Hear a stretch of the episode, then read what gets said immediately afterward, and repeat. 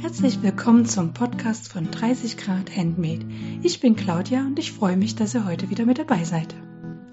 In der heutigen Episode ist die liebe Laura vom Stoffhandel Huntress of Finest Fabric zu Gast. Sie hat sich mit ihrem Online-Shop auf das Finden von feinsten Modestoffen spezialisiert, die auch die großen Modemarken für ihre Designs verwenden. Daher kann sie uns aus erster Hand berichten, was in Italien so an Ware zu finden ist und in welchen Kellern sie so manche Exquisität aus der Modewelt angeboten bekommen hat. Natürlich berichtet sie auch von ihren aktuellen Projekten und wer sie inspiriert. Viel Spaß beim Zuhören. Hallo, Laura. Hallo, Claudia. Schön, dass du wieder meine Gästin bist im Podcast und diesmal unter anderem Namen. Ja, das stimmt. Das letzte Mal war ich hier noch inkognito mit Milena am Weg, ähm, weil ich da aus beruflichen Gründen ähm, mit meinem zweiten Namen auf Instagram angemeldet war. Mhm. Genau.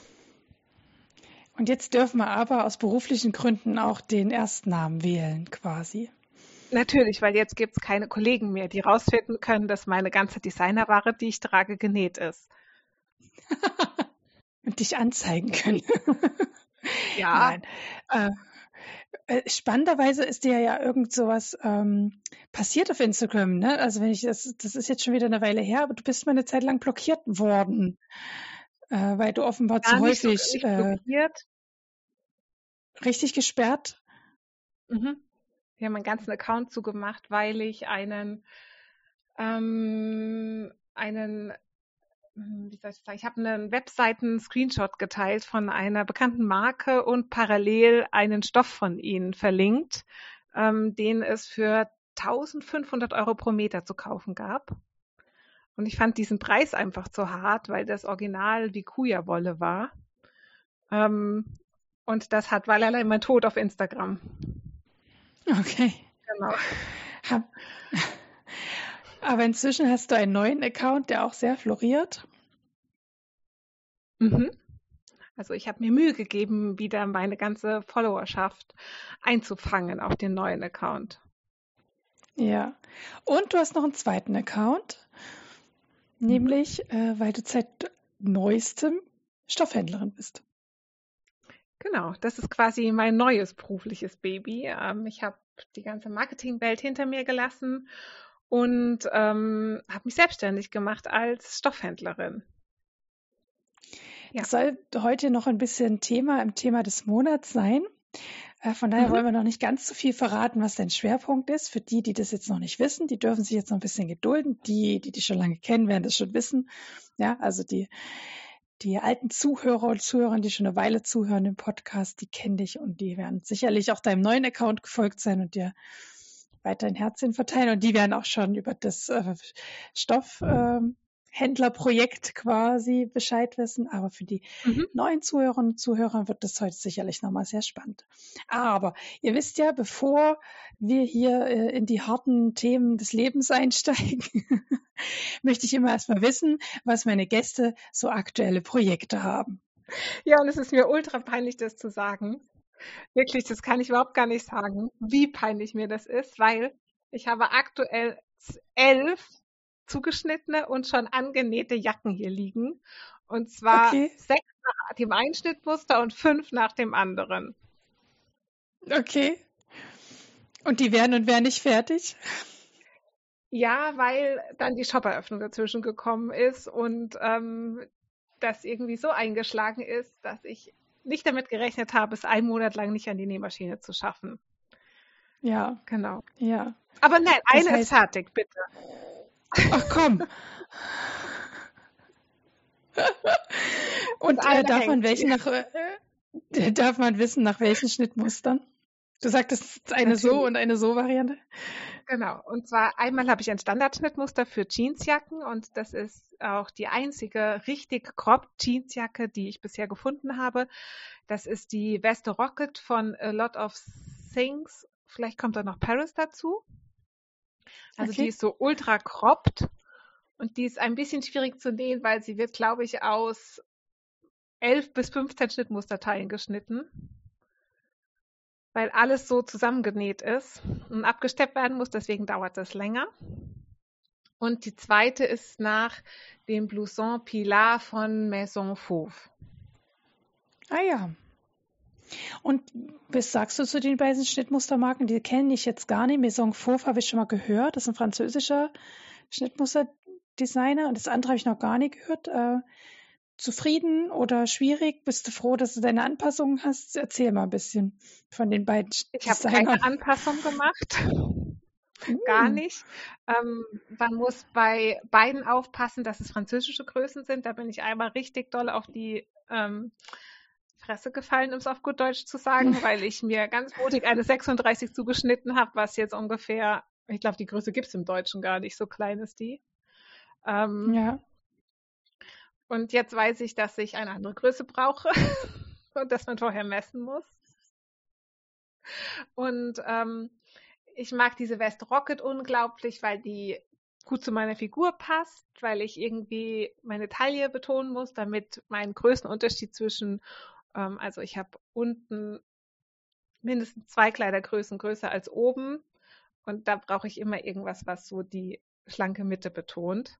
Deswegen finde ich die mhm. sehr toll. Und ähm, ich habe von denen aber auch noch kein anderes Schnittmuster genäht, aber diese Jacke schon sehr oft. Mm, und das zweite Schnittmuster, das fand ich einfach toll, weil ähm, es eine, das hat oben an, wie nennt man das, oben an der Schulter hat das vorne so drei Abnäher drin. Ne? Und das fand ich mal für eine mhm. Jeansjacke ein bisschen mehr in den Couture-Bereich wie ganz straighter Schnittmuster. Genau.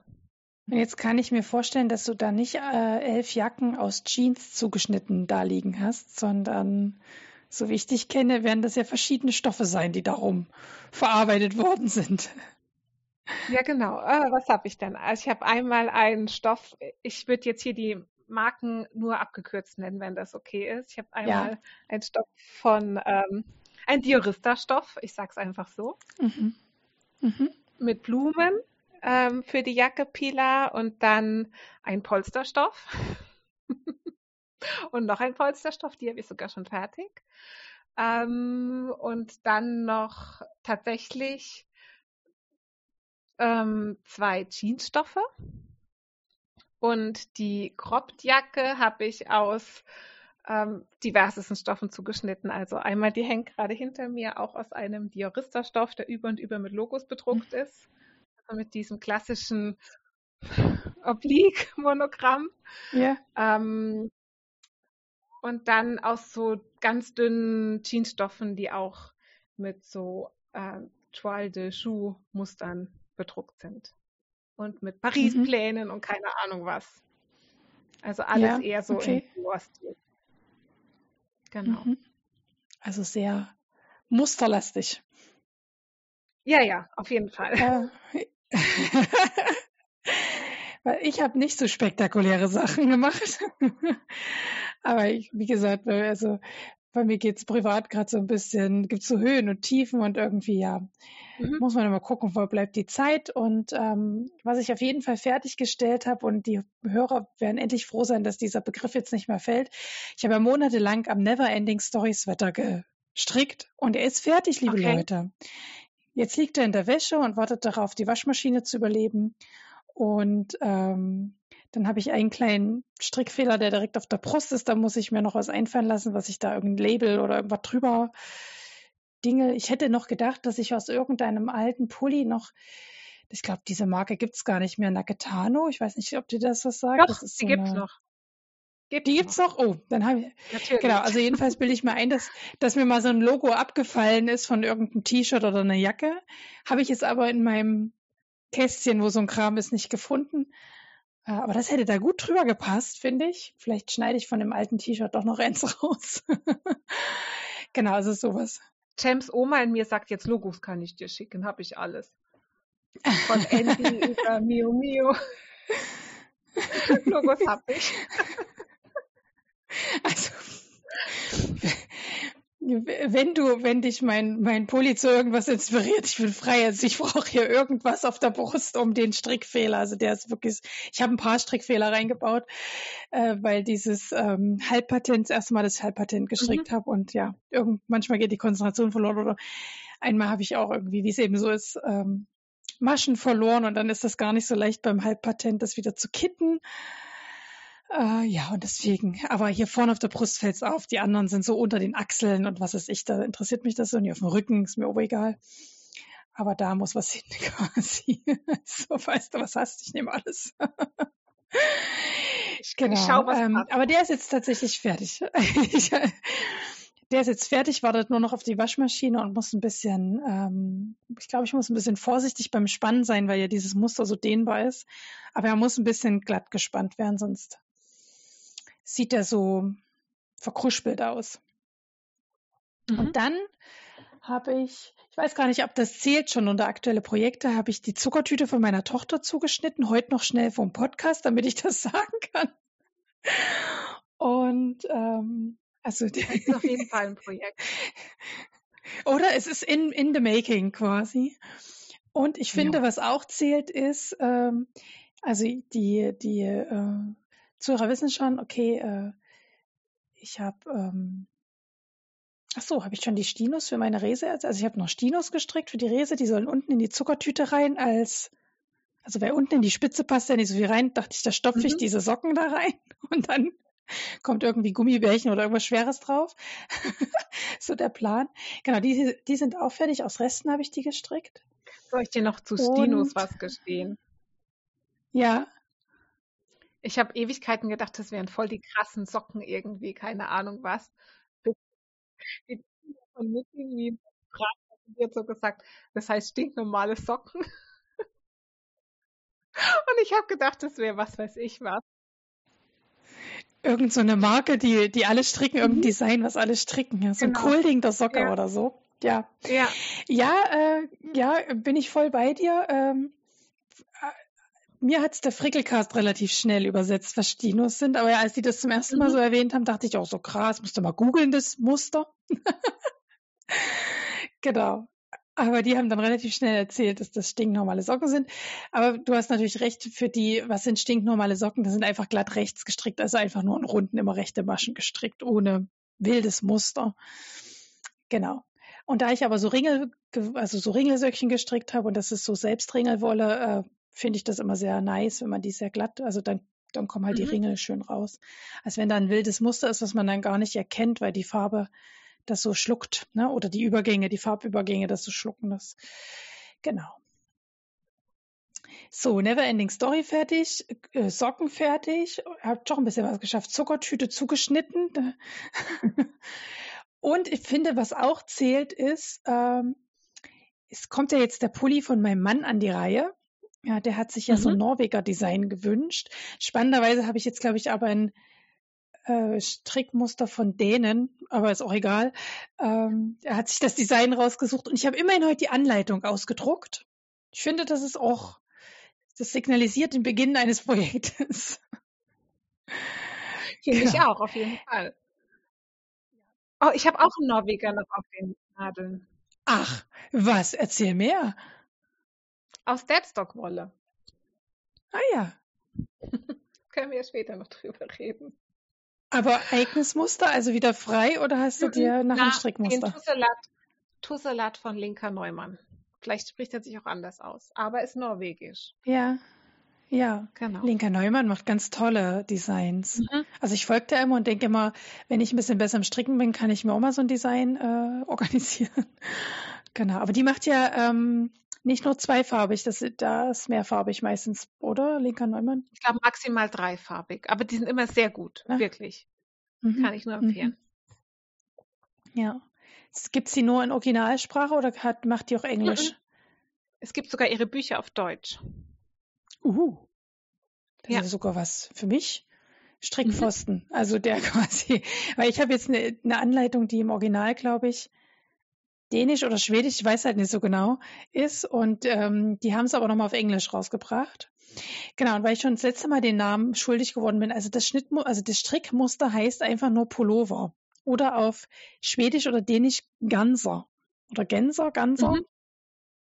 Ich, Aber ich glaube, ist das Dänisch oder Schwedisch? Gensker oder so. Aber das ist doch Schwedisch oder Dänisch, irgendwie sowas. Auf jeden Fall heißt es mhm. übersetzt offenbar Pullover. Und so heißt das. Also wir müsst Arne und Carlos Pullover googeln, wenn ihr wissen wollt, wie das aussieht. Also ich verlinke es euch nochmal. Aber ja, genau. Und die zwei sind irgendwie ganz goldig. Aber die machen und, eh ja. schöne Pullis. Ich, also so viele haben die gar nicht. Die haben so mehr, ähm, also deutlich, also der, deutlich mehr Häkelanleitungen auf ihrer Website als Strickanleitungen, aber die, äh, äh, der, der Pulli, genau, der, das sieht eigentlich ganz hübsch aus. Und da ist die das ist keine Rundpasse hier oben, die so auf der Brust liegt, sondern die liegt so unterhalb der, oder liegt darf man das sagen? Aber wir sind ja im Zweifel exklusiv, ne? Liegt quasi auf den Nippeln. so auf der Höhe liegt das, das, genau, und geht dann so in die, geht dadurch auch in den Armen über. Da bin ich ein bisschen. Ah, okay. Mhm. Da habe ich noch so ein bisschen Respekt davor, dass das dann am Ende auch wirklich auf der gleichen Höhe ist. So, wenn man da so steht, ne? Dass das dann hier so rüber geht. Das, äh, ja. Mal gucken, das klappt. Ich muss dein Mann immer schief gehen. Du musst dich bewegen, ganz viel in dem Pullover. So. so eine Schulter ah, oder Arme hoch. Die, oder die Arme die ganze Zeit oben oder so. Genau, ich bin mal gespannt, wie die Wolle sich verstrickt. Ich glaube, ich bin da nicht ganz so gut beraten worden. Hm, aber vielleicht äh, täusche ich mich auch bloß. Äh, ich habe hier, liegt es da hinten, ähm, Katja Jarn äh, von Katja, ein Garn mhm. da, das ähm, ungefähr die Lauflänge hatte von diesen norwegischen, oder es war norwegisches Garn, was sie verstrickt haben. Auf jeden Fall war es norwegisches Garn. Vielleicht sind es sogar Norweger. Ähm, und norwegisches Garn kriegt man hier in Deutschland ja nie und ich wollte es halt ohne teuer im Doch. Internet bestellen, ohne es mal an, angefasst zu haben. Aber wo denn zum Anfassen, Laura? Bei Woll, so, in, also bei Woll in Berlin gibt's, glaube ich, da habe ich mal bestellt, obwohl ich jetzt sagen muss, ähm, ich tue mir mit dem Garn relativ schwer, weil das halt einfach reine Schurwolle ist und da muss man wirklich ja. kratzunempfindlich sein. Ja, ne? Das ist hier dieses, ähm, was kann man bei Wollen Berlin bestellen? Das hat auch so Let Lopi oder wie das heißt. Genau. Mhm. Ja, ja, ja. Ja, ich glaube, das wäre auch zu kratzig geworden. So. Die hatten aber nicht Let Lopi verstrickt, die hatten was anderes. Trauma. Ähm, nee. Ach, ich weiß es gerade nicht mehr. Ich gucke für euch nach und schreibe es euch in die Shownotes, was das Originalgarn war. Steht ja da drin. Rauma war es auch nicht. Phenyl Rauma, das sagt mir auch was. Mhm. Ich kann das jedenfalls nicht. Und dann bin ich halt in Wollert und habe gesagt, ich brauche die Lauflinge und habe da jetzt was von Katja. Und das ist eben nicht 100% Wolle, sondern da ist noch ein Acrylanteil drin. Und da haben mir schon Leute geschrieben, nein, das ist nicht gut für äh, zweifarbige Stricken. Ja, jetzt kann ich es auch nicht ändern. Jetzt wird es verstrickt. Punkt. ich stricke alles zweifarbig, störe dich da nicht dran. Ich habe auch schon Seite zweifarbig verstrickt. Es ist egal. Ja, ich hoffe, dass das Muster ein bisschen rauskommt und mehr muss es ja auch nicht sein. Und genau. Das ist äh, aktuelle Projekte. Das sind ganz schön viele. Also es sind ja zwei schon fertig, die zählen ja eigentlich gar nicht mehr. Genau, von daher die Zuckertüte, die geht hoffentlich schnell. Eigentlich ist eine Zuckertüte ja nichts Großartiges, ne? Aber naja. Und der Pulli wird mich bestimmt, das ist jetzt das nächste Projekt, was in jedem Podcast, ach, ich bin noch am Pulli. Ich, mein Mann hat ihn sich zu Weihnachten gewünscht. Ich finde ein halbes Jahr Vorlauf. Es könnte klappen. Kommt, ja, kommt drauf an, wie groß er ist. Wenn er jetzt richtig groß ist, fände ich, wäre auch ein Jahr Vorlauf gerechtfertigt. Mein Mann ist ja so ein schmaler, also ich glaube, mhm. der, dem muss ich Größe S stricken. Ja, schauen wir mal.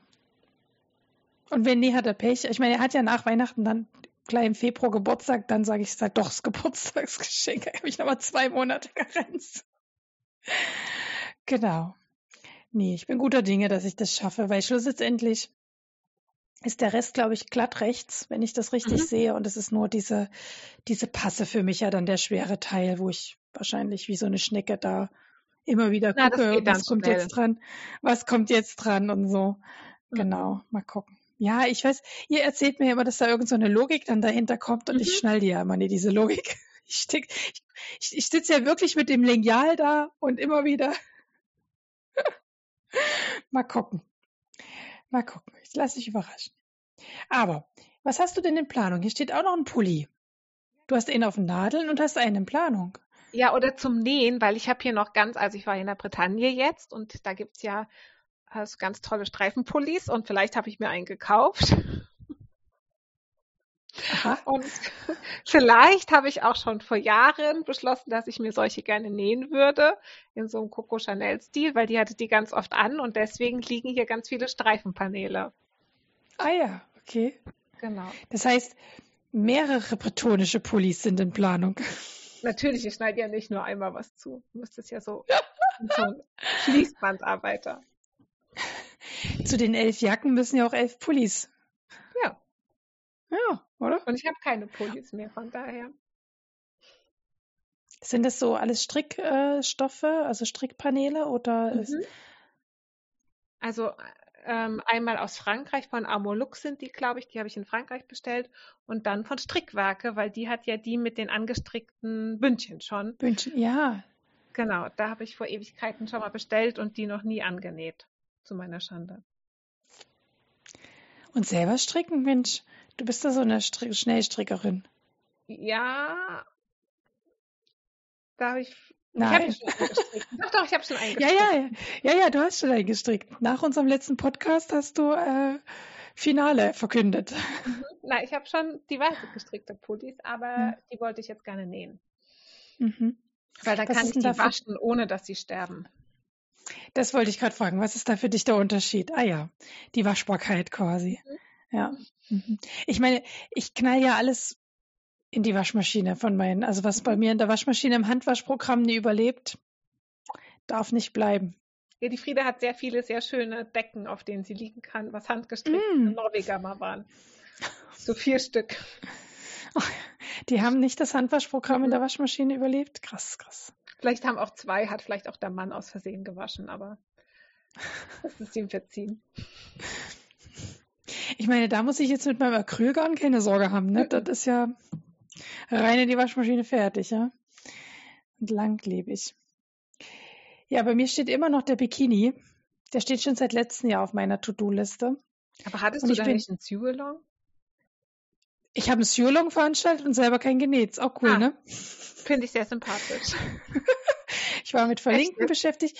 Ich, ich habe dann tatsächlich noch schnell, damit ich auch was genäht habe, mir tatsächlich ein Unterwäscheset genäht aus BH und Slip. Da habe ich zwei dann noch am Ende schnell genäht, damit ich zu meinem eigenen Sue-Along letztes Jahr überhaupt was genäht habe. Und dieses Jahr habe ich gar keinen veranstaltet, weil äh, ja ich keine, also ich hatte keine Zeit. und dieser Stoff von dem Bikini, der liegt schon seit einem Jahr hier, ja, und lächelt mich an und ich finde ihn immer noch sehr schön, ja. Aber das ist ein guter Kauf. Ja. Äh, und ich hätte so gerne im Sommerurlaub diesen Bikini an. Kann ihn nicht jemand anders für mich nähen? Genauso wie ich ihn will, natürlich. er ist in meinem Kopf auch schon fertig designt. Ne? Also ich weiß ganz genau, wie dieser Bikini auszusehen hat. Ne? Ich muss ihn bloß. Ich habe auch genügend äh, von diesem Originalstoff. Ähm, das konnte man bei Spoonflowers, habe ich den bestellt. Diesen, diesen, diesen Lycra quasi, mhm. der da äh, chlorbeständig ist und äh, wasserbeständig und so ein Kram. Und hier Meereswasser ab kann. Und da konnte man nur entweder Meterware oder so Fat Quarters bestellen, mhm. quasi. Mhm. Und ähm, ich glaube, ich habe mir Meterware bestellt, das Minimum. Und ich meine, so ein Bikini brauchst du jetzt nicht ein Meter Stoff, der auf 1,60 breit liegt. So, ich habe also genügend Stoff, den ich verhämmern kann äh, für Probestücke und habe dann immer noch für mein Original. Also ich weiß auch nie, was mich dran hindert, Leute. Ich weiß es nie.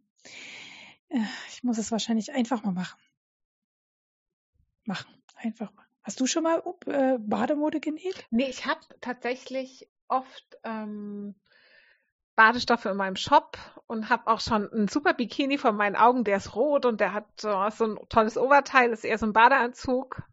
Aber bis über diese Idee und den Stoff, der hier liegt, bin ich noch nicht rausgekommen. Also geht's dir ähnlich. Mhm. Wie mir. Meine Idee ist auch schon fertig. Meiner ist nicht rot, sondern grün. Auch sehr spannend in meinem Kopf. Und das Oberteil ist so ein geblümtes, äh, habe ich so ein schönes geblümtes Muster. Ach, so ein bisschen Retro-Style. Oh, mhm. Hätte ich schon Lust drauf. Na gut, reden wir nicht drüber. Ähm, Und die Zuhörer können jetzt schmunzeln und denken, ja, ja, mal gucken, wann sie ihren Bikini präsentiert. Ja, mal sehen, wann der fertig ist. Ja, aber du warst shoppen. Hier steht, genau. darf ich das am Dienstag noch ergänzen? Na klar. Ja, das ergänze ich gerne noch, weil ich ähm, shoppen, shoppen war und ähm, zwar bei Sportalm. Ähm, habe ich geshoppt Spitze. Ähm, und zwar ziemlich interessante Spitze, die ist zweifarbig. Mhm. Ähm, für Unterwäsche, Blusen, diverses, also leicht elastisch und ich habe mehrere Zehnermeter gekauft, also auf Ballen, wie immer. Genau. Ähm, ich finde, Sportheim ist so ein Label, das war mir vorher, bevor ich dich kannte und deine Stories dazu noch nicht bekannt. Weißt du über die ein bisschen mehr als nur, mhm. dass die so Funktionskram machen quasi? Also für mich ist das irgendwie so Funktionswäsche, aber du hast letztens auch irgendwie Blouson-Seite gezeigt, mhm. auch mit Sportalm-Motiven. Also kannst du ein bisschen mehr dazu erzählen, also, was Sportalm ähm, ist? Ich glaube, Sportalm Kitzbühel, das ist halt, die verkörpert halt so jetzt, was aus meiner Deutsch-Tiroler Sicht irgendwie so ein Kitzbühler Lifestyle ist. Die ist ziemlich schreiend, den ihre Mode mag, also Mode. Die haben, ähm, ist Familienbetrieb eigentlich noch, also wird jetzt von der Tochter geführt. Ähm, auf jeden Fall ist das ein Familienunternehmen. Das wird jetzt inzwischen von der Uli Ehrlich geführt, was die Tochter ist. Ähm, die haben angefangen mit so Skifahrerklamotten und machen jetzt auch Trachtenmode, Golfmode, also alles, was man in Kitzbühel so an sportlichen Aktivitäten machen kann, kann man bei denen kaufen. Und ähm, mir persönlich gefallen die Klamotten von ihnen nicht so gut, weil die ein bisschen besser könnten kombiniert sein aber ich mag die Stoffe unglaublich gern, weil die so coole Prints haben, die es halt sonst nirgendwo gibt. Mhm. Mhm. Und äh, verkaufen die die Sto Stoffe direkt quasi oder ist es dann auch wieder über irgendwelche Suchhändelaktionen oder man kann direkt bei den Genau, also die haben ein Outlet also mhm. da kann man nicht gar nicht als Händler einkaufen, sondern die haben einfach ein Outlet in Kitzbühel selbst, wo man als Privatperson auch Stoffe kaufen kann. Ah ja, genau. Da kann man mit ganzen Ballen rausgehen? Ja, also kann man natürlich. okay. Ich nehme den ganzen Ballen. Das Gesicht von dem Händler hätte ich aber gern gesehen in dem Outlet. Die gucken gar nicht so komisch. Nee, aber echt? Weil die mich schon kennen. Ah, das ist wieder die, die ballenweise kauft. genau. Ja. ja. Okay. Ja, ich habe nichts gekauft, Leute. Niente, nada, gar nichts. Also nichts, was äh, mit, ähm, mit Nähen, Stricken oder Ähnlichem zu tun hat. Äh, falls sich die einen oder anderen fragen, was hat sie denn jetzt privat? Äh, ich bin gerade dabei, eine Wohnung zu kaufen, also eine Immobilie zu erwerben. Und das ist, Leute, ich sag's euch, ziemlich aufregend. Man, also man fühlt sich so richtig erwachsen und so, so. Das glaube ich dir. Ja. Und es ist sehr aufwendig und hat frisst tatsächlich viel Zeit, weil man bei den ganzen, man, also kann mir das jetzt nicht aus der Portokasse leisten, man muss ja auch zu einer Bank gehen und um das Geld bitten quasi. Und das ist äh, äh, als Selbstständige gar nicht so leicht. Das äh, eine Bank einem einen Kredit gibt quasi. Ähm, und ja, da gelten die gleichen Regeln für mich äh, als Psychotherapeutin wie für den kleinen Händler um die Ecke so. Ich muss halt nachweisen, dass mein Unternehmen stabil ist und blub, blub, blub und sonst geben die einem keinen Kredit und das ist in letzter Zeit sehr aufwendig gewesen, deswegen konnte ich nichts shoppen. Ähm, und ganz ehrlich, zwischendurch kam auch so ein bisschen, wo so die ersten Rechnungen kamen über die Kreditzinsen, dachte ich, kam so kurzer Verarmungswahn in mir auf, so der gesagt hat, ich kann nie wieder Wolle oder Stoff kaufen. Ich muss jetzt die nächsten 30 Jahre erstmal diesen Kredit abzahlen. Und mein, mein Mann dann immer so, bleib ruhig, bleib ruhig. Es wird alles gut. Aber ja, das kennt vielleicht der eine oder andere, der schon mal versucht hat, einen Kredit aufzunehmen oder schon hat oder seinen Hauskredit abzahlt oder whatever abzahlt. Ja, das ist ziemlich aufregend.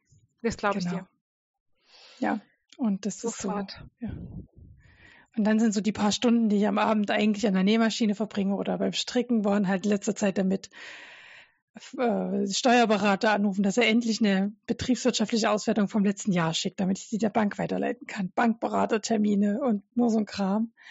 Parallel ähm, mit dem Bauherrn äh, dieser, also es wird noch gebaut, das Objekt, äh, quatschen, ob das alles okay geht und ach ja, Familie das Ganze erzählen hat. Da gibt die Familie ihren Senf dazu. Da muss man das erstmal wieder verarbeiten und das ist ganz spannend eigentlich. Naja, und das geht jetzt so langsam in die letzte Züge und dann hoffe ich, dass ich wieder ein bisschen freier bin. Ja, ich drücke dir die Daumen. Wenn dann, wenn dann, ich denke, wenn einmal der Notarvertrag unterschrieben ist und der Kredit genehmigt und das, dann geht das ja so seinen geplanten Lauf, dann denke ich, werde ich wieder ein bisschen mehr Zeit für so Kram haben. Genau. Dann lass uns mal äh, zum Thema des Monats kommen, das da heißt Deadstock. Und vielleicht ging es dem, klingt so gruselig, ne? Ein bisschen wie Halloween. Ja. Eigentlich hätte man eine Halloween-Folge vielleicht draus machen sollen. Egal. Ähm, jetzt ist es die Sommerfolge. Ähm, und vielleicht geht es ja anderen, ein oder anderen Zuhörern und Zuhörer genauso wie mir, dass man sich überlegt, hä, was ist denn das überhaupt? Weil ich geschnallt habe, was Deadstock ist, so ein bisschen wie bei dir mit den Stinos. Ich habe lange gedacht, dass Deadstock irgend so was wie Sportalm, also irgend so ein Designer ist, den alle haben wollen quasi. Ich habe erst ziemlich spät äh, geschnallt, was es eigentlich ist. Aber Laura, erklär uns mal, was ist denn eigentlich Deadstock? Also ich sage das jetzt einfach mal so aus meinem Wissen und Verständnis heraus. Das sind quasi Stoffe, die produziert wurden, aber dann nicht vernäht wurden. Ähm, warum sie nicht vernäht wurden, das kann einem, also einmal müssen natürlich die Stoffe einen gewissen Qualitätsstandard ähm, erfüllen und wenn dann da ein Mini-Webfehler drin ist oder so, dann ist quasi meistens einfach die ganze Rolle verworfen. Ähm, und das ist jetzt so der ganz weite Sinn und in meinem Sinn ist es eben auch Zuschnitt, der es nicht in die Näherei geschafft hat zum Beispiel. Ähm, ja, und da gibt es eben Deadstock gibt's von Zara über H&M bis hin zu ähm, Dior, ähm, Gucci, alles Mögliche. Ja.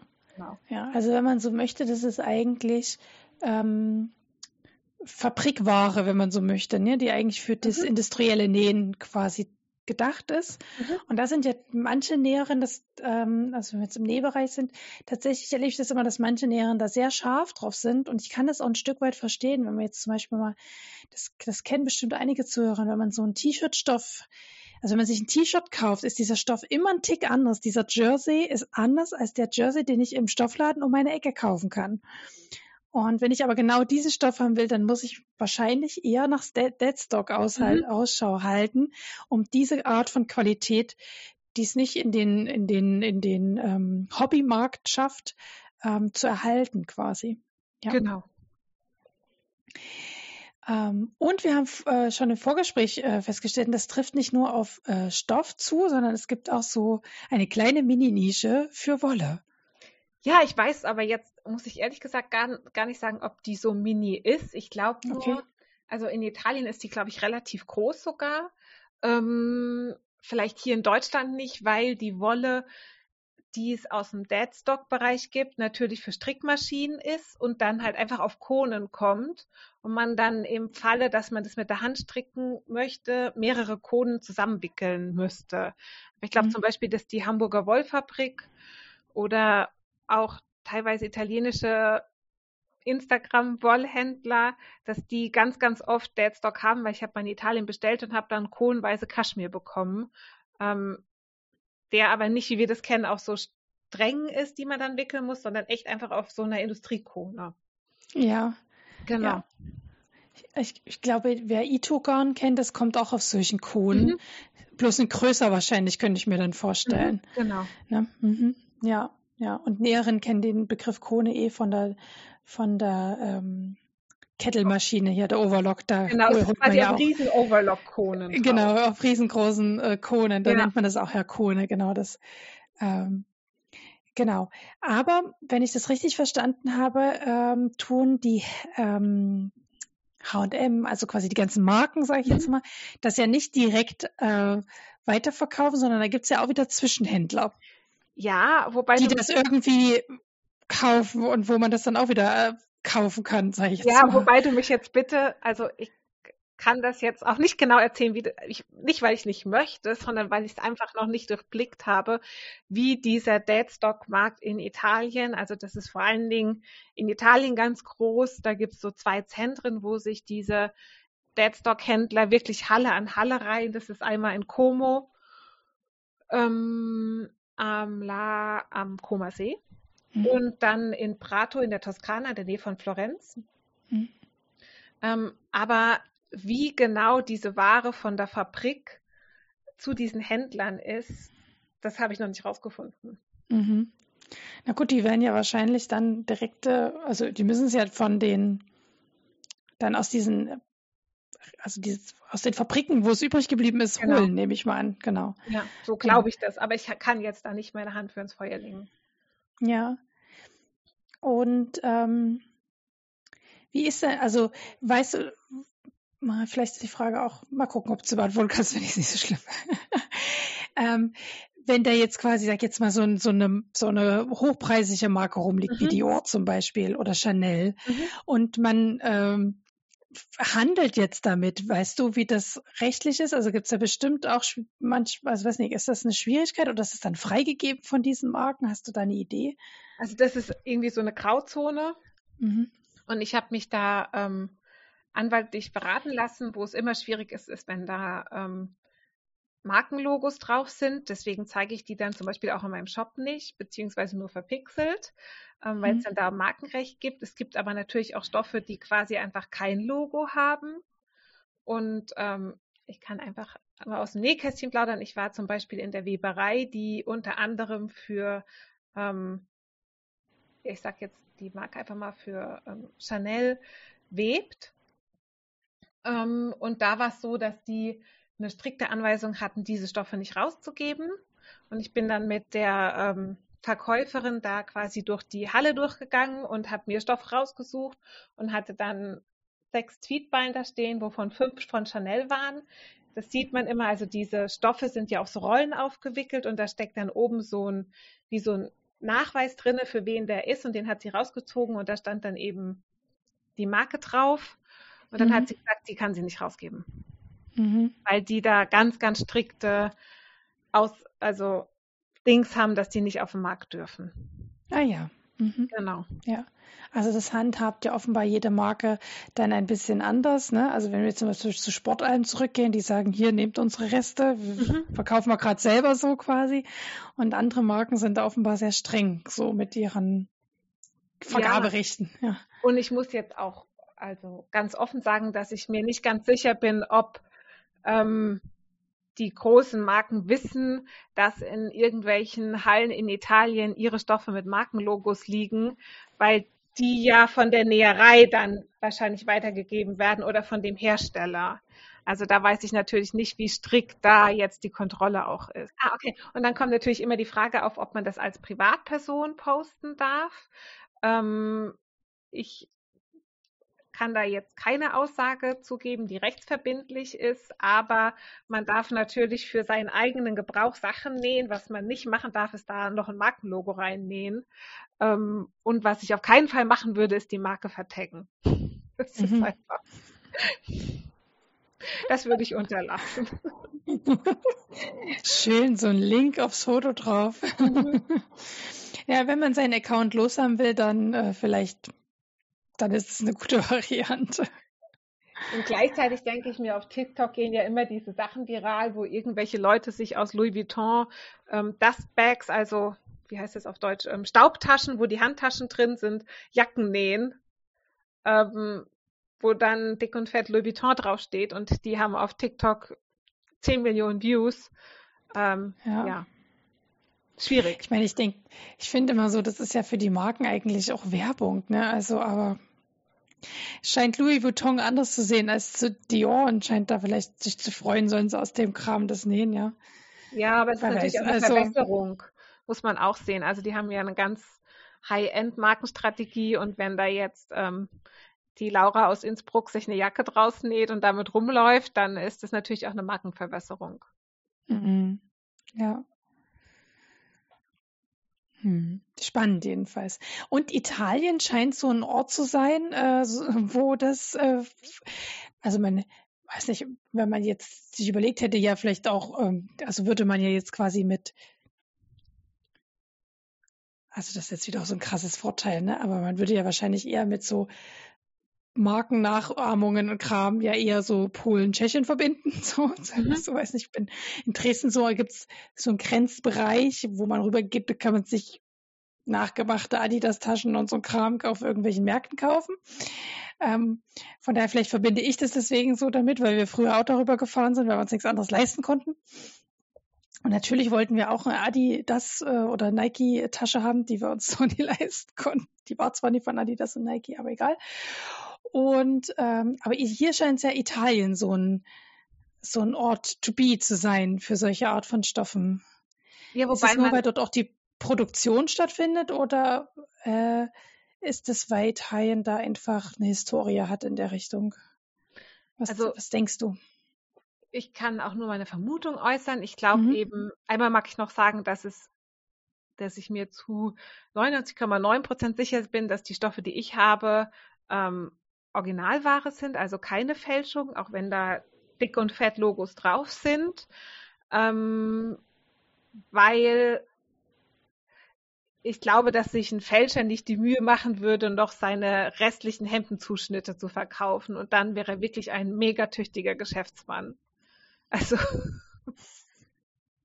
weiß nicht, das klingt jetzt vielleicht ganz doof, wenn ich das sage, aber ähm, wenn jemand, der fälscht in Italien, zuschneiden und vernähen lässt und dann noch seine Zuschnitte verkauft, dann ist es, äh, glaube ich, mm, von dem, was eine gefälschte Sache kostet, nicht mehr rentabel. Mhm. Mhm. Ja. Und die Stoffe, die ich mit Logos habe, die habe ich immer nur in so Kleinstmengen, dass ich mir aufgrund dem Vertrauen zu meiner Händlerin und dass ich weiß, woher sie die bekommt, nämlich ihrem Cousin gehört eine Näherei, die für ganz, ganz große Marken näht, ähm, dass ich mir da wirklich zu 99,999 Prozent sicher bin. Da kommen wir vielleicht ja auch schon zu meiner nächsten Frage. Äh, du hast dich ja entschieden, einen Stoffhandel aufzumachen, der genau diese Ware äh, an uns Endkunden, also dass wir nicht alle nach Italien fahren müssen und Italienisch lernen müssen, können wir bei dir auf deiner Webseite ähm, das kaufen quasi, das, was genau. du gejagt hast. Du hast, du hast ja auch einen sehr netten äh, Stoff. Äh, Händlernamen. Darfst du, aber das darfst du jetzt mal selber erzählen. Wie kamst du zu dem Namen und zu dem Stoff? Also wie kamst du zu der Idee, zu dem Stoffladen? Und dann erzählen wir, was wir alles bei dir kaufen können. genau, also ähm, einmal, wie es zu dem Namen kam. Ähm, ich wollte auf keinen Fall irgend sowas haben wie Laura Stoffecke. Ähm, weiß nicht, das bin einfach nicht ich. Und dann habe ich Ewigkeiten rumüberlegt, auch mit der Freundin von mir. Und ich habe irgendwie immer so vom Trüffelschwein geredet und dass ich jagen gehe und dann habe ich gedacht, Huntress of Finest Fabrics ist einfach irgendwie so meins. Also irgendwie die Jägerin der feinsten Stoffe. Damit kann ich mich irgendwie gut identifizieren, weil ich da echt wie in so einem Jagdfieber bin. Ich glaube, ich stink danach nach Testosteron, Endorphin und Adrenalin, wenn ich durch diesen Laden gerauscht bin. Und dann wahrscheinlich noch so mal Spinnweben im Haar. Aber ähm, das war irgendwie so meins. Mhm. Und wie ich da drauf gekommen bin, ähm, ich war irgendwie in Venedig und habe eine besagte Freundin, die mir auch geholfen hat mit diesem Namen, liebe Barbara, ganz liebe Grüße. Ähm, und die ist ganz großer Dior-Fan und hat immer von dieser Tote Bag geschwärmt. Und ich habe immer gesagt, boah, so 3500 Euro für eine Tasche, pff, war zach und war dann in Venedig, konnte nachts nicht schlafen und habe irgendwie wild rumgesurft und habe dann entdeckt, dass man in Italien genau diesen Obliquestoff kaufen konnte. Also nicht diesen, weil die ganze Tasche gestickt wird, aber eben diesen Monogrammstoff. Und habe den dann gekauft und bin dann irgendwie in so eine Abwärtsspirale in mein berühmtes Rabbit Hole gefallen und habe mir eingebildet, ich müsste einen anderen Stoff haben, und zwar mit Leo-Muster und habe, glaube ich, auf Instagram lass mich lügen, 150 Stoffhändler in Italien angeschrieben, ob sie diesen Stoff haben. mhm. Da bin ich dann radikal. Und dann habe ich irgendwie durch Zufall eine Händlerin gefunden, die das hatte. Und bin dann da in so ein furchtbares Rabbit Hole gefallen, war dann mit ähm, dem Mann in Italien, wir waren im Prato und ähm, dann war schon so halb um mich geschehen. Und dann gab es in meinem Leben irgendein Ereignis, ähm, was mich hat meine bisherige Lebensplanung über den Haufen werfen lassen. Und dann habe ich gedacht, jetzt nehme ich das Schicksal selbst in die Hand. Mhm. Genau. Und, und habe das dann auf, habe dann es gewagt, meinen Job auslaufen zu lassen und mich selbstständig zu machen. Mhm. Genau. Ja, und jetzt kann man da quasi deine Jagdergebnisse äh, ähm, in deinem Online-Shop kaufen. Also genau. man kann nicht, es gibt keinen also, Laden also, vor Ort. Ja. Nee, gibt's nicht. Und es ist auch echt eine Jagd, muss ich einfach so sagen. Also ich jage und die Käufer jagen, weil ähm, ich mich auf nur Designersachen spezialisiert habe. Ähm, ich sage das jetzt so, hm, also manchmal rutscht auch ein anderer rein, aber nur ganz, ganz selten. Und meine größte Leidenschaft sind eigentlich wirklich so High-End-Brands, wobei ich noch so eine Teenager-Liebe für Miss 60 habe, die ich da voll und ganz ausleben muss. Ähm, und eben Sportalm. Und von den High-End-Brands habe ich ganz oft einfach, was so mein Herz ziemlich höher schlägen lässt. Zum Beispiel hatte ich für Dioristas neulich einfach verschiedenste Hemdenzuschnitte.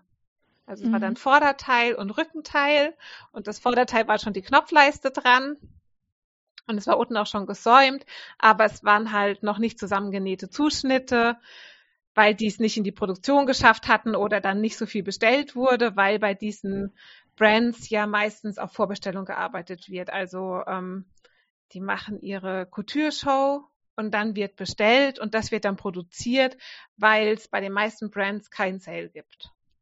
Mhm. Und dann wird vieles nicht vernäht.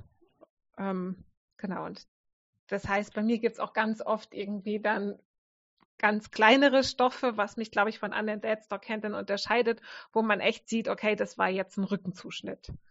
Mhm. Ja.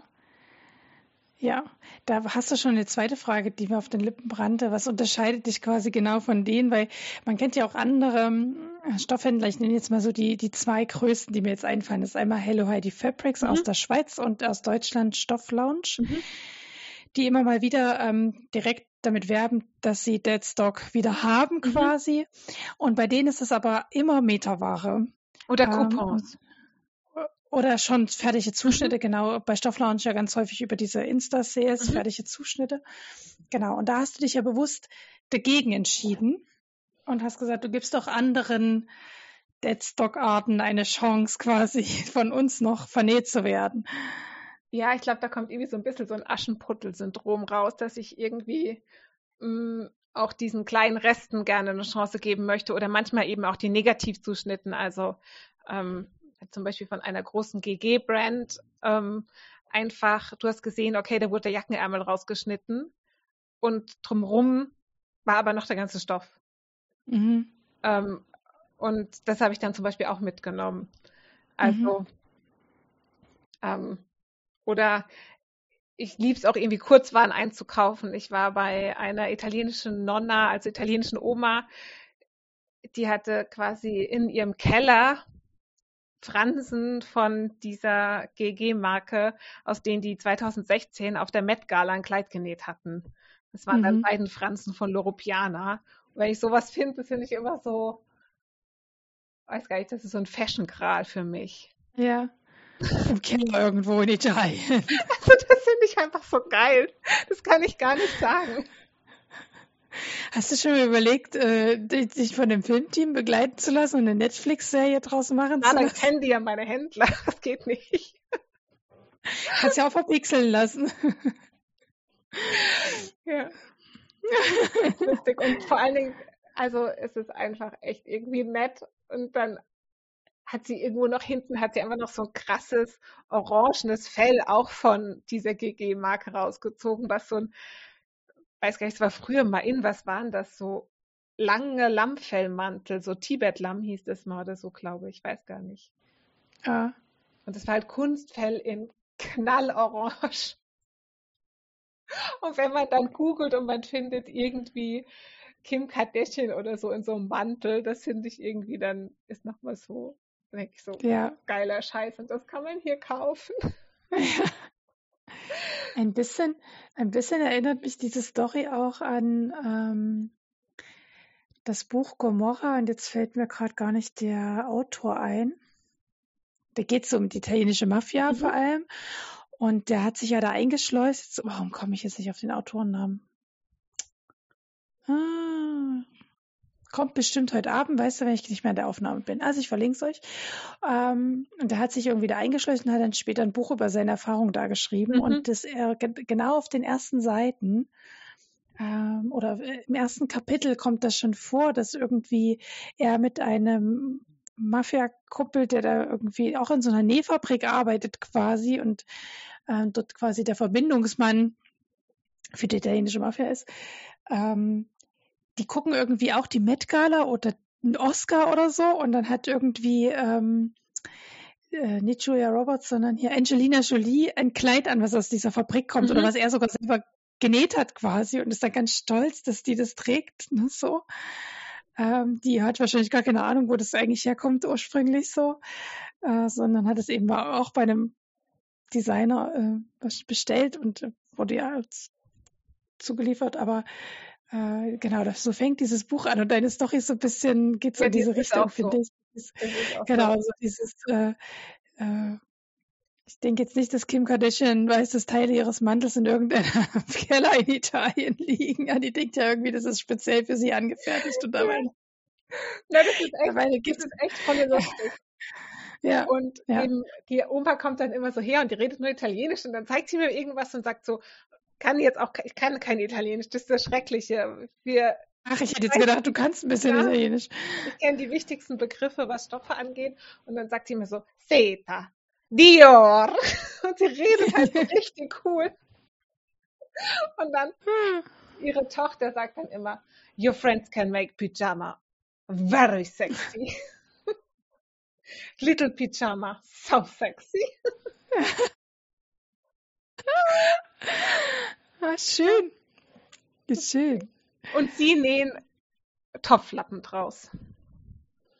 Schön. Mhm. Mensch, also wenn man bei mir bestellt und ähm, ein Mindestbestellpreis, der ändert sich immer, weil ich immer schauen muss, wie viele Topflappen ich habe, dann bekommt man immer einen Gucci-Topflappen. Mensch.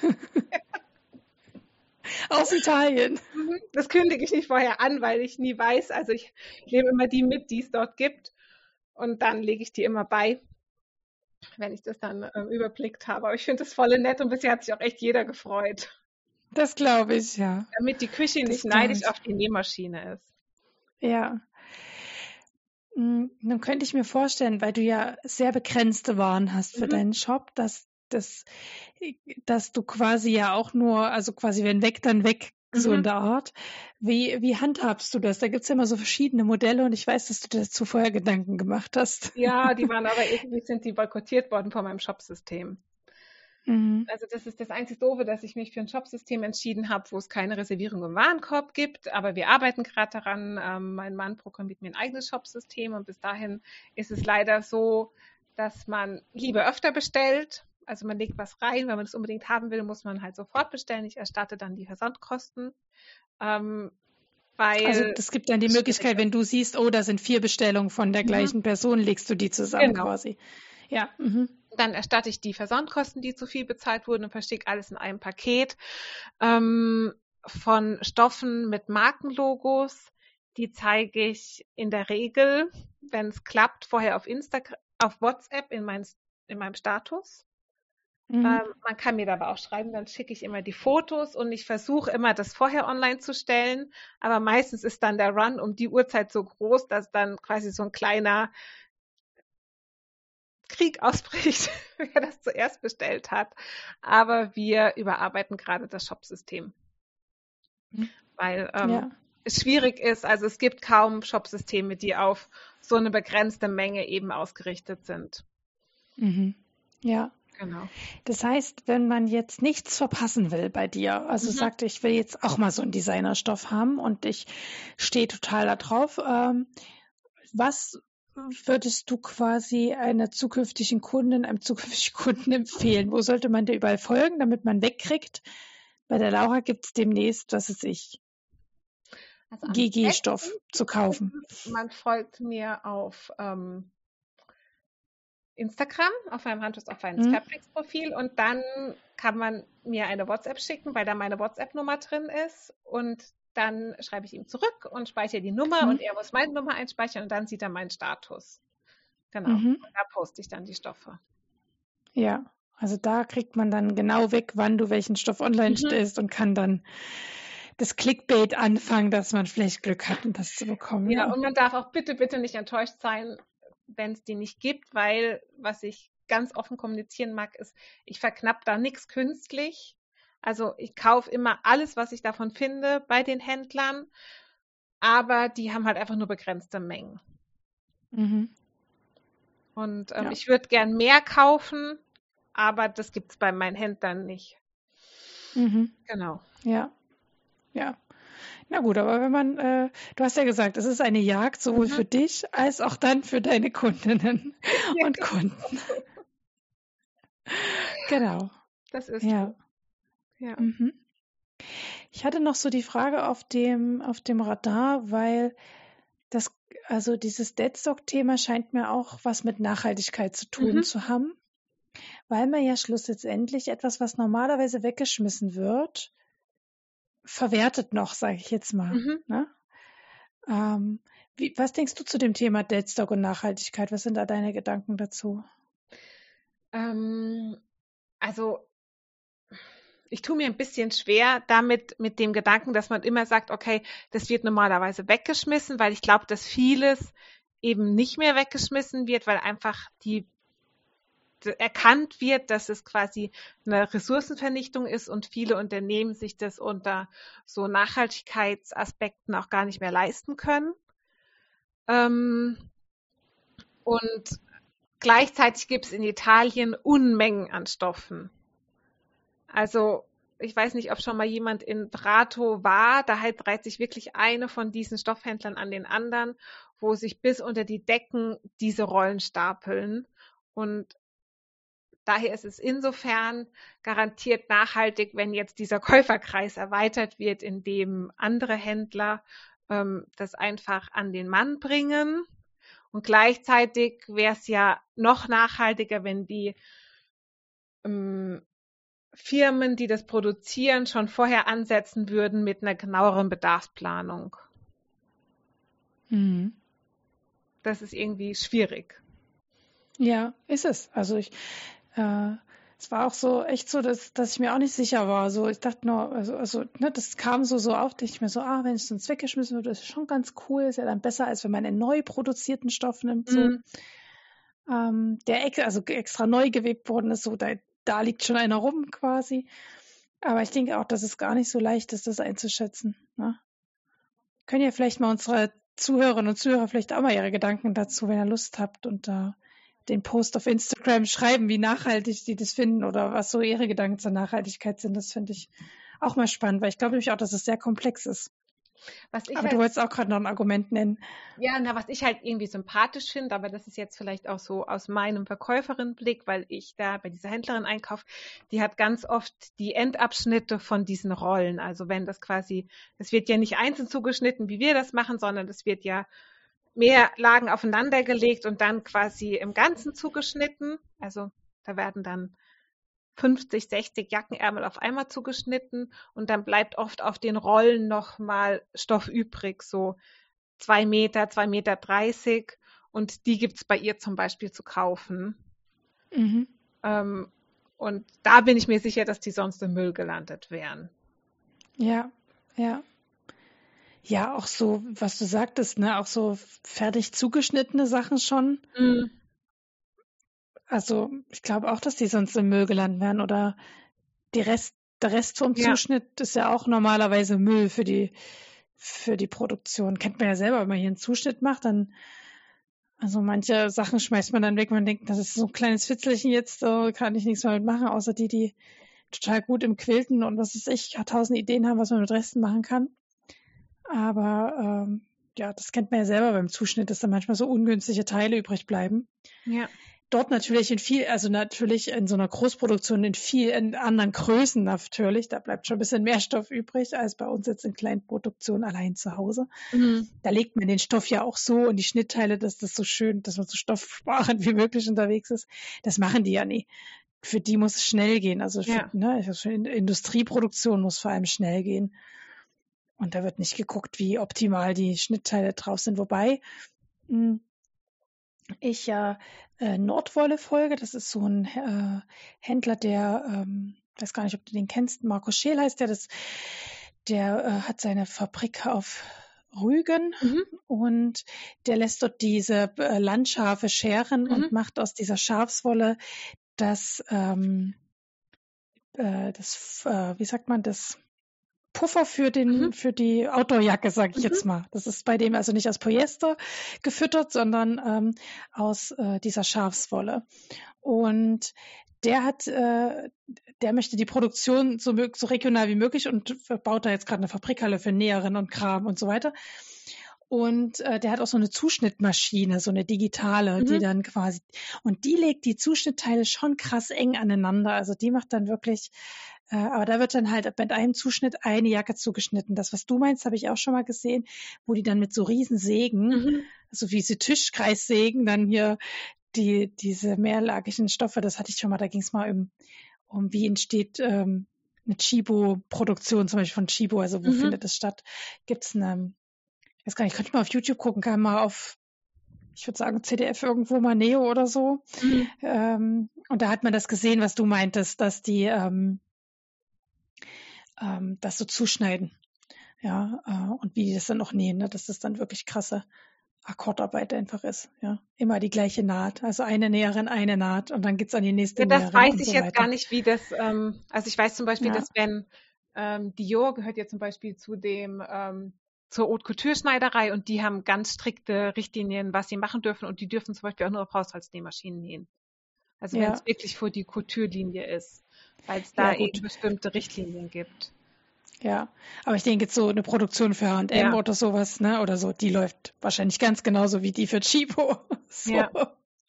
Also wer sich dafür interessiert, ich gucke nochmal, ob ich das finde oder ob, ob das auf Arte kam. Also ich gucke nochmal, ob ich das finde. Da hat, dass ihr nochmal sehen könnt, äh, was Laura meint, wenn, weil wenn sie meint, da werden 60 Ärmel auf einmal zugeschnitten. Also vielleicht sind es auch keine 60, aber ich habe das halt gesehen, weil ich Ja. einfach so einen Stapel hatte, wo Ja. einfach viele Stoffe übereinander Ja. und es war immer das gleiche rausgeschnitten. Ja, Genau. ja, ja, ja, genau. Genau. Aber es gibt, wie gesagt, auch schon ähm, Cuttermaschinen, die das versuchen, noch geringer zu machen, weil natürlich, du, da gebe ich dir vollkommen recht, die Firmen ja auch dahinter gekommen sind, Mhm. dass es, dass sie sich verändern müssen, sonst können sie sich nicht mehr halten. Ne? Kleine Veränderung, aber immerhin. Und was ich noch sagen muss, was ich sehr sympathisch finde, ist, ähm, ich war letztes Mal in Italien, war ich eben in einer Weberei. Das war wirklich ein Mini-Familienbetrieb, die für ganz viele großen Marken weben. Und das fand ich super spannend, weil die haben von der Wolle, haben die das bis zum Tweet dann verarbeitet. Und Mhm. ähm, man konnte das eben sehen. Und ich hatte ja immer so die Idee, da streite ich mich mit meiner Freundin immer so ein bisschen drüber, weil sie immer, von Dior gibt es ja diese Videos, wo das in so weißen Fabriken produziert wird. Und das war einfach echt so ein industrieller Familienbetrieb mit so alten Webmaschinen, die auch so Jacquard-Lochkarten, die Muster hatten. Und die haben die ersten Tweetstoffe gewebt und ich bin fast gestorben, weil die immer am Rand diese Schusskante abgeschnitten haben. Und das wäre der geilste Chanel-Jackentrim ever gewesen. Mhm. Jetzt muss ich noch mal hinfahren und fragen, ob ich die auch krieg. Brennt.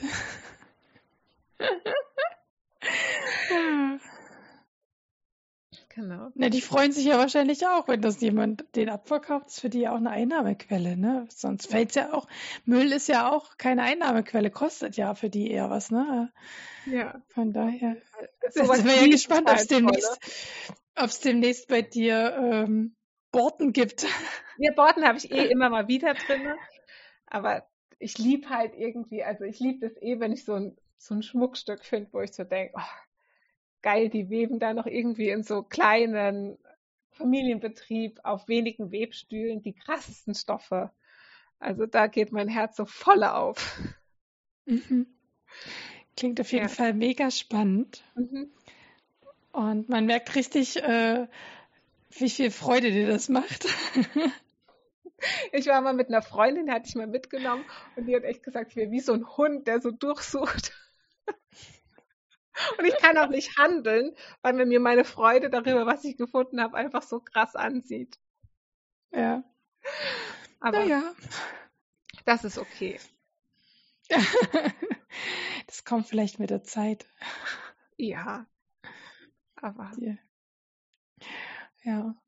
So, also ähm, das waren so meine Fragen, die ich zumindest hatte. Äh, falls die Zuhörerinnen und Zuhörer noch Fragen haben, gerne unter den Instagram-Post, der ja immer zur Podcast-Folge ist, oder auf meinem Blog, da gibt es ja auch immer einen Post quasi. Äh, da könnt ihr gerne eure Fragen noch loswerden. Aber zum Schluss, Laura, ähm, zu dem Thema quasi.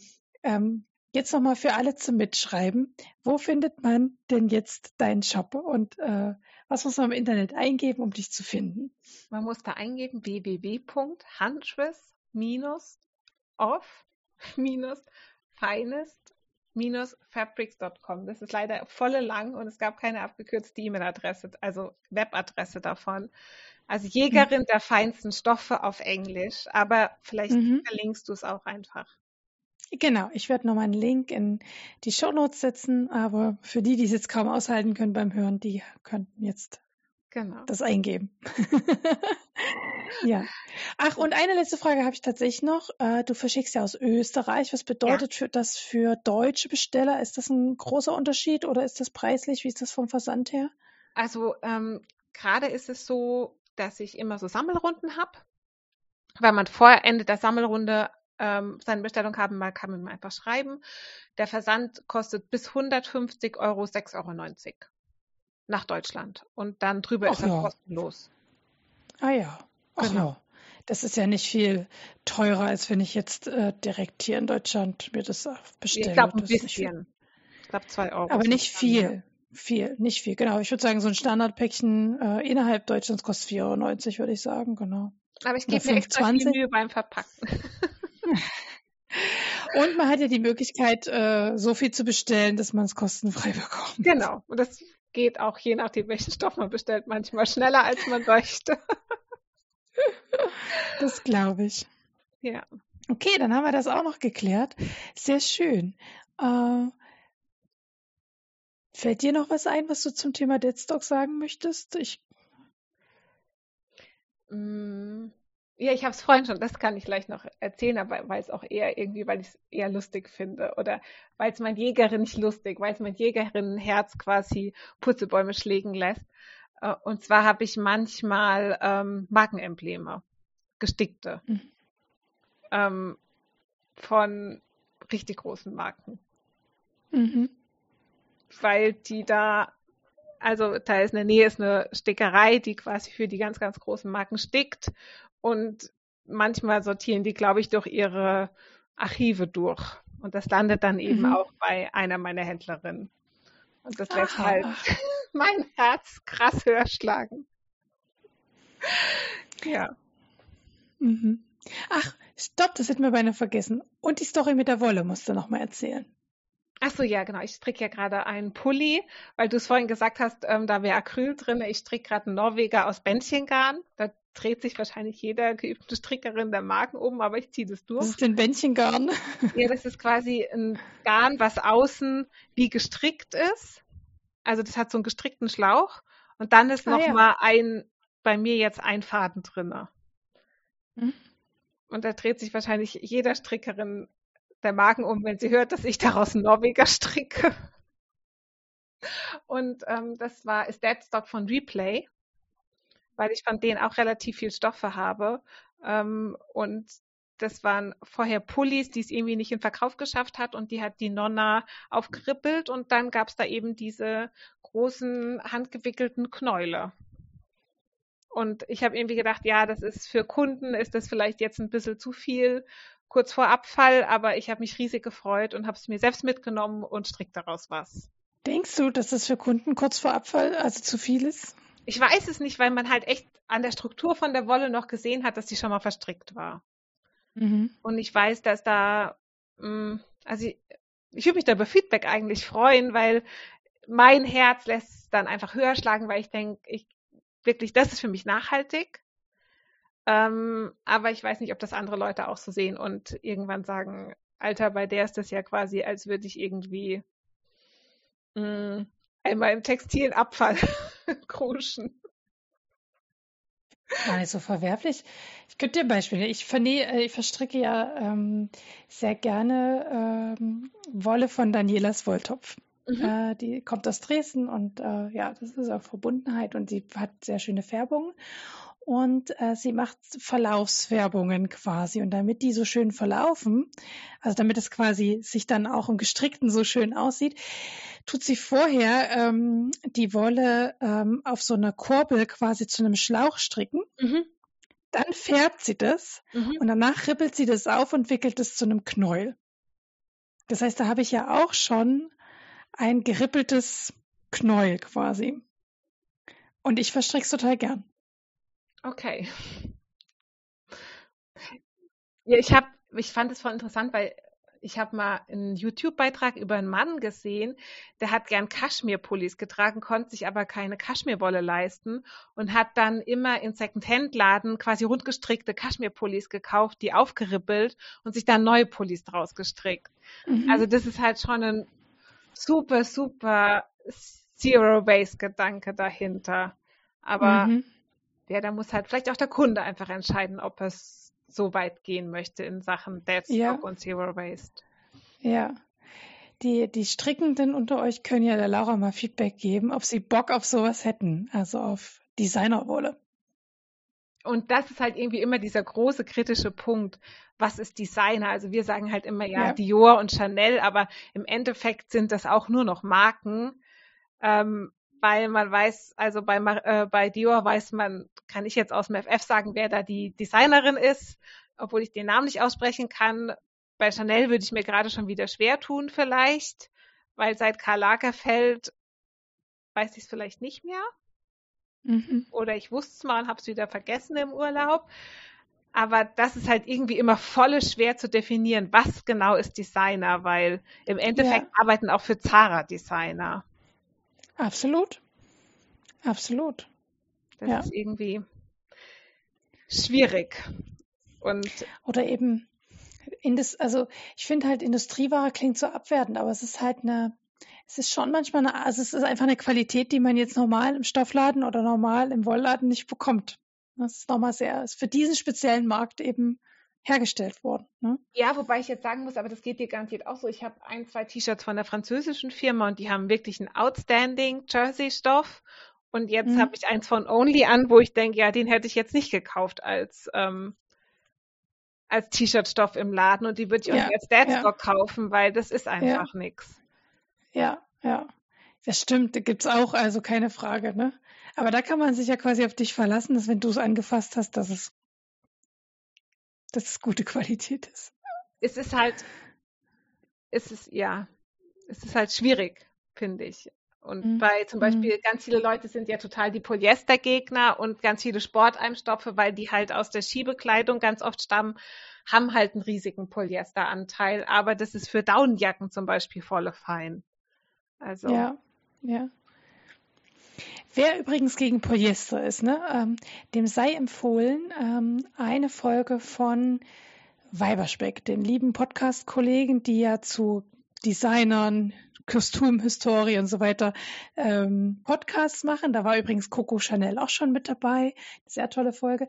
Und die haben nämlich jemanden befragt, einen Nachhaltigkeitsprofessor, der sich mit textiler Nachhaltigkeit oder überhaupt mit Nachhaltigkeit beschäftigt, aber die haben vor allem zur textilen Nachhaltigkeit befragt. Und er hat gemeint, dass Polyester eigentlich das Nachhaltigste ist, was man tun kann, weil es halt lange hält, formstabil ist und wenn es aus einem Polymer ist, also aus einem, sogar recycelbar. Währenddessen eine reine Baumwolle viel Wasser verbraucht beim Anbau von Baumwolle, ne? Und eben nicht so langlebig ist. Ähm, Baumwolle schuppert sich halt irgendwann durch und ist halt durch. Und er hat gesagt, die Maschine ist wieder aufzurüppeln quasi und einen neuen Faden draus zu spinnen, gibt's nicht. Also diesen Produktionsprozess gibt's doch nicht. Mm.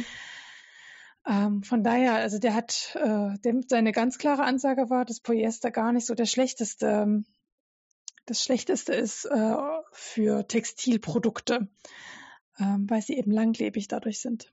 Ja, und weil auch keine Tiere für sterben müssen, nur Polyestierchen. Sorry.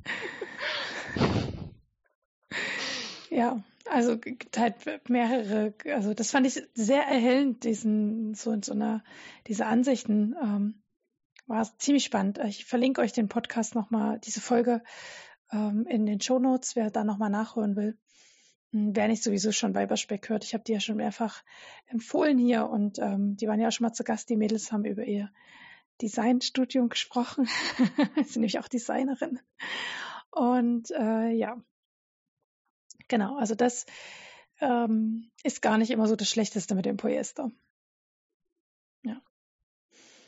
Okay, dann äh, lass uns äh, dieses spannende Thema verlassen.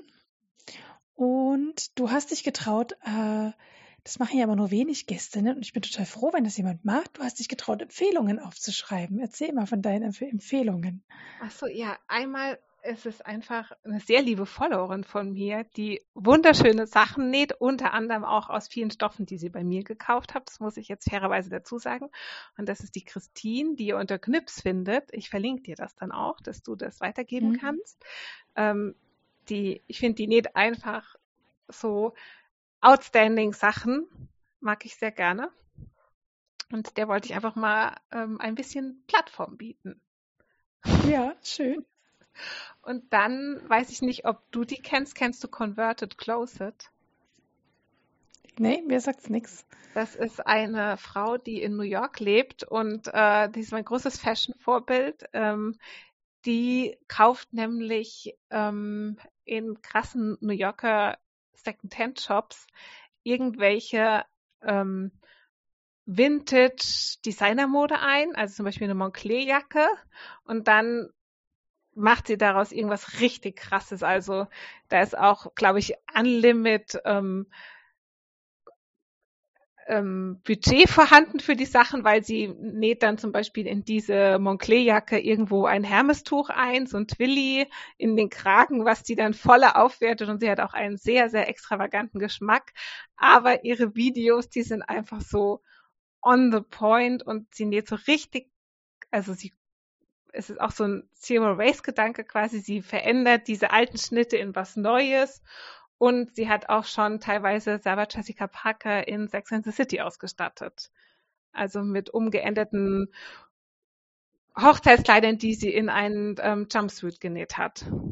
Und okay. ich finde, das ist einfach so, wenn man näht und auch nicht diesen Recycling-Gedanken hat, macht es einfach unglaublich viel Spaß, ihr zuzuschauen. Ah, das glaube ich. Das eine, sind beide schöne Empfehlungen und da werde ich auch auf jeden Fall stöbern gehen. Klingt gut, klingt gut. Ich habe eine Empfehlung, die nichts mit Nähen zu tun hat. Man könnte sich überlegen, ob man, wenn man näht, äh, die Skills hätte, äh, da teilzunehmen. Aber ansonsten äh, gehen Grüße an meine liebe Saskia raus. Die hat nämlich letztens, das ist eine von unseren Göttinger Nähmädels, wir waren letztens zusammen essen und die hat uns Mädels angefixt und hat gesagt, ihr müsst auf YouTube euch angucken, Seven vs. Wild. Mein Mann hat gesagt, das ist doch schon alt. Ja, für, für mich nie. So. Was ist der Gedanke? Sieben Leute werden in der Wildnis, also in der ersten Staffel, ich rede jetzt nur von der ersten Staffel, weil es gibt auch eine zweite Staffel, aber ich rede jetzt mal vom Grundgedanken. Sieben Leute werden in der Wildnis ausgesetzt, in dem Fall in Schweden. äh, ganz alleine und müssen sieben Tage mit sieben Gegenständen überleben. Und ihr könnt jetzt schon mal anfangen zu überlegen, welche sieben Gegenstände würdet ihr mitnehmen? Wir haben ja schon geungt, dass Stricknadeln auch echt cool zum Überleben sind. äh, sehr spannend. Ich finde ich habe die erste Staffel jetzt komplett geguckt und habe die zweite angefangen. Ähm, ich denke, so vom Plot gefällt mir die erste besser, weil das ist noch so der, äh, das ist noch so dieser, wir haben, wir haben einen Sponsor, der uns das irgendwie gesponsert hat und wir kommen jetzt irgendwie hier zusammen und ich habe hier mal meine, meine YouTube-Homies angesprochen, die über, über Survival YouTube so quasi und ähm, das ist ziemlich spannend und ähm, sind auch spannende Charaktere und es ist auch interessant, wer da am Schluss noch übrig bleibt von den sieben, nach sieben Tagen. Ist die und, erste Staffel äh, das mit Fabio Schäfer? Ja, genau. Sagst du kennst das, siehst du, guck, ich Nein, bin ja immer nicht. alt, aber ich denke, ich kenne ja gar nichts. Das ist eine ganz andere. Also die Geschichte ist eine andere. Genau, es war halt irgendjemand erzählt, er schaut das und dann hat er mir erzählt, wer da drin ist. Und habe ich gedacht, ach, der Fabio. Ja, den habe ich schon mal als Influencer gebucht. den fand ich voll nett. Und dann hat sie so gesagt, du kennst den. Und ich gesagt, ja, ich war dann mit denen abends Abendessen. Echt jetzt? Du kennst den? Ich glaube, die haben echt Fame abgestaubt mit dieser Seven vs. Wild Geschichte. Ähm, und tatsächlich Fabio, äh, den du gerade ansprichst, ist einer von, äh, wie ich finde, so von, von den Typus her war er mir, also ist er wirklich ein, ein absoluter Sympathieträger. Und der hat sich statt sieben Gegenstände einfach nur zwei ausgesucht. Also, falls ihr Interesse, falls ihr wissen wollt, wie lange Fabio mit zwei Gegenständen in der schwedischen Wildnis überlebt, geht gucken. Ein sehr sympathischer, aber noch andere sehr sympathische äh, Leute mit dabei. Der Initiator ist ein bisschen verrückt, glaube ich, aber wahrscheinlich muss man das sein, um sowas zu organisieren. Und die zweite Staffel findet in Panama statt. Und dann eher mit weniger so Survival-Typen, sondern mehr so ich würde jetzt mal so sagen, Instagram-Influencern, also was wie Knossi oder irgend so eine Beauty-Influencerin macht damit. Also irgendwie Leute, die mit Survival eigentlich gar nicht so viel am Hut haben. Irgendein Fitness-Coach, irgendein Ex-Soldat. Also genau, das ist jetzt so die zweite Staffel. Aber die erste, das sind alles irgendwie so Outdoor-Leute, also die irgendwie normalerweise auch Outdoor unterwegs sind. Auf unterschiedlichste Art und Weise. Darf ich dir noch eine Frage stellen? Ja. Und zwar kennst du Bear Grylls? Nee. Okay, das ist auch so ein Autotyp und der schläft dann in Kamelen und so. Ist es so oder ist es besser? Also muss. Ist nicht, also das einzig eklige, was vorkommt, ist, dass die irgendwie anfangen, nach drei Tagen, weil sie nicht mehr wissen, was sie erzählen sollen, über den Stuhlgang zu reden. Aber ansonsten. Ah, na, okay. Also, weil die die ganze Zeit nur mit ihrer Kamera halt sind, so. Aber ansonsten äh, kommt es, also ich fand es super sympathisch. Äh, ich habe unheimlich viel über das Outdoor-Sein, also wie kann man draußen überleben gelernt, weil die natürlich auch erzählen, warum die bestimmte Dinge machen. Äh, einer hat einen Pilz gegessen und, glaube ich, eine Pilzvergiftung sich eingefangen. Äh, das war auch sehr spannend, währenddessen der andere sich sieben Tage nur von Pilzen ernährt hat. Also es ist irgendwie sehr spannend. Ähm, genau, also nee, äh, es ist nicht eklig oder so. Okay. Und wenn was Ekliges passiert, dann waren sie so. Also es gibt eine Challenge, da müssen sie Insekten essen. Aber es gibt in Schweden nicht so viele Insekten. Das heißt, die hatten echt Hudelei, überhaupt Insekten zu finden. Also sie waren sehr motiviert, die zu essen. Und haben aber keine gefunden. Also das sind so, das ist dann eher so, wo man dann so lachen muss und denkt, okay. hey, die Armen. genau.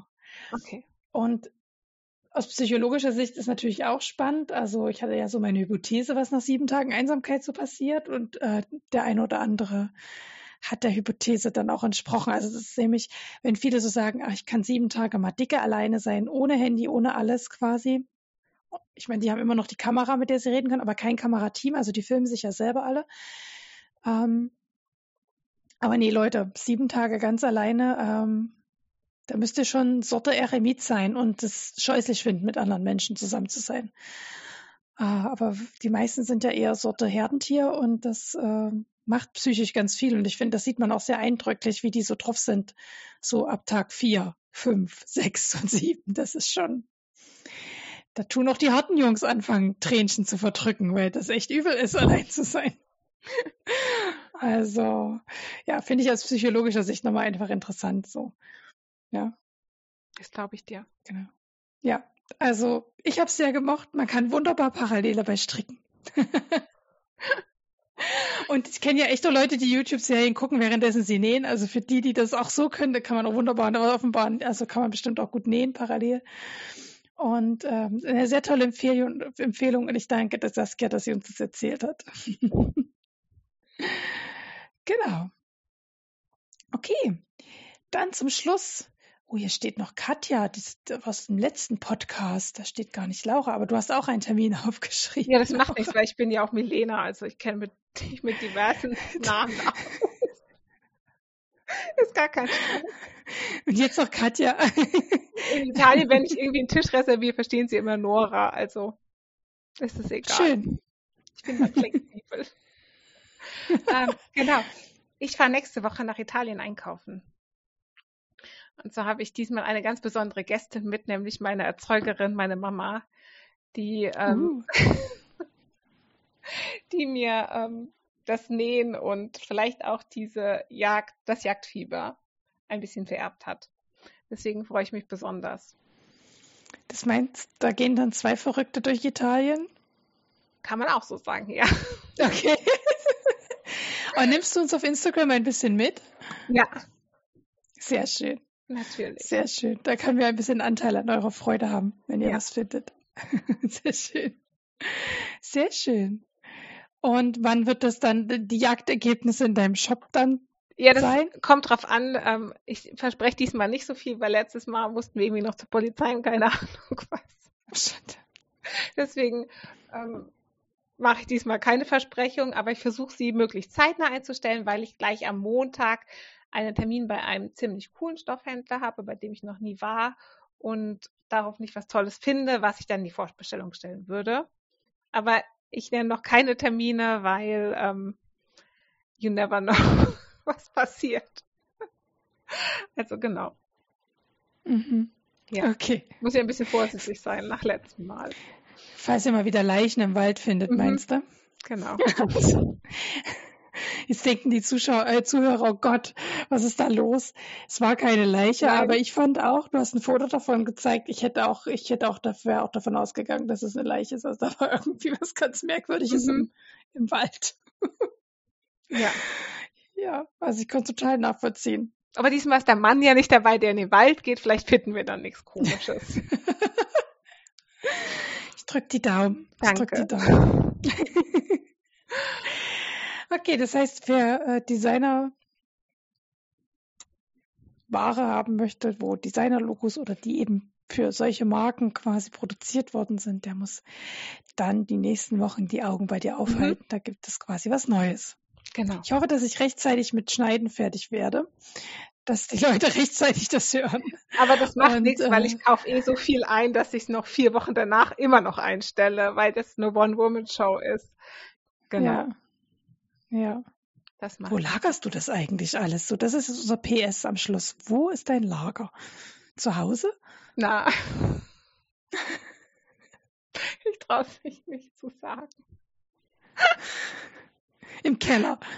Nein, also das ist eigentlich ist es total nett, weil ähm, ich das Glück habe, dass Freunde von uns haben eine Firma, die stellen ähm, Kunstflug-Paragliding-Schirme hin her, was ich sehr empfehlen kann. Ähm, ein Gruß geht raus an die Jungs von RG. Ich schicke dir auch gerne den Link, wer mal ganz verrückte Jungs fliegen sehen will mit Loopings und Überschlag und keine Ahnung was, der darf mal bei denen schauen. Und die haben einen alten ähm, M-Preis, was bei euch sowas ist wie der Edeka, gemietet. Und da ist mein Lager in der, in der Kühlkammer. Ach Mensch.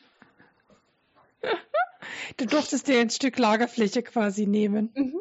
Ja, das ist ein bisschen schwierig, weil hier in Tirol einfach die Mieten auch unglaublich sind und die Tiroler haben immer Mindestmietverträge von drei Jahren und ich hatte keine Ahnung, wie das sich entwickelt und war dann sehr froh, dass die Jungs gesagt haben, nimm unsere Kühlkammer. Schön. Ach, genau. wie nett. Deswegen kriegt naja. ihr auch nie Stories aus meinem Lager. Weil es da kalt ist. Nee, halt dunkel und klein. Ja. Ja. Okay. Ja, vielen Dank, dass du äh, heute Auskunft gegeben hast, wie das so ist. äh, mit dem Deadstock und vor allem der Jagd danach. Total gerne.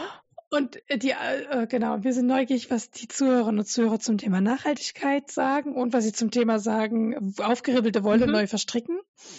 Da sind wir total neugierig auf euer Feedback und würden uns total freuen, wenn ihr die Chance nutzt, äh, unter den Post einen Kommentar zu hinterlassen oder unter dem äh, Blogpost quasi einen Kommentar zu hinterlassen und die, die da keine Kommentare hinterlassen wollen, wissen, können wir auch eine E-Mail schreiben und ich habe gelernt, ich werde sie nicht ungefragt vorlesen. Ähm, das mache ich nicht, ich mache nochmal quasi, das war eine blöde Idee von mir. Das nächste Mal frage ich erst vorher. und ja, ja, vielen Dank, dass du heute meine Gästin warst. Vielen herzlichen Dank. Ja, ich habe zu danken. Tausend Dank, dass ich deine Gästin sein durfte. Und äh, gerne wieder, ja. Also äh, wer weiß, zu welchem nächsten Thema. ja.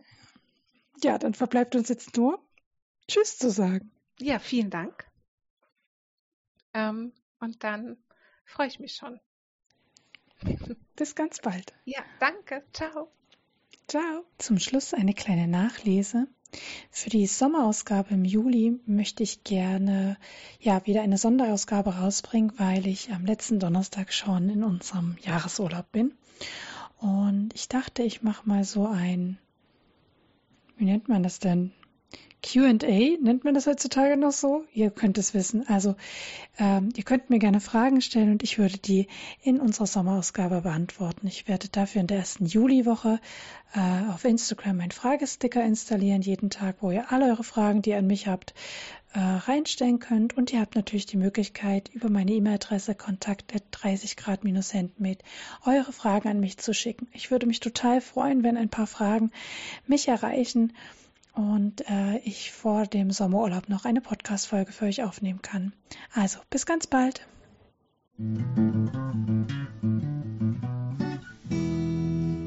Vielen Dank fürs Zuhören heute. Wenn euch der Podcast gefällt, dann würde ich mich über ein Abo freuen und über eine positive Bewertung auf iTunes und Spotify. Vielen Dank, bis bald, eure Claudia.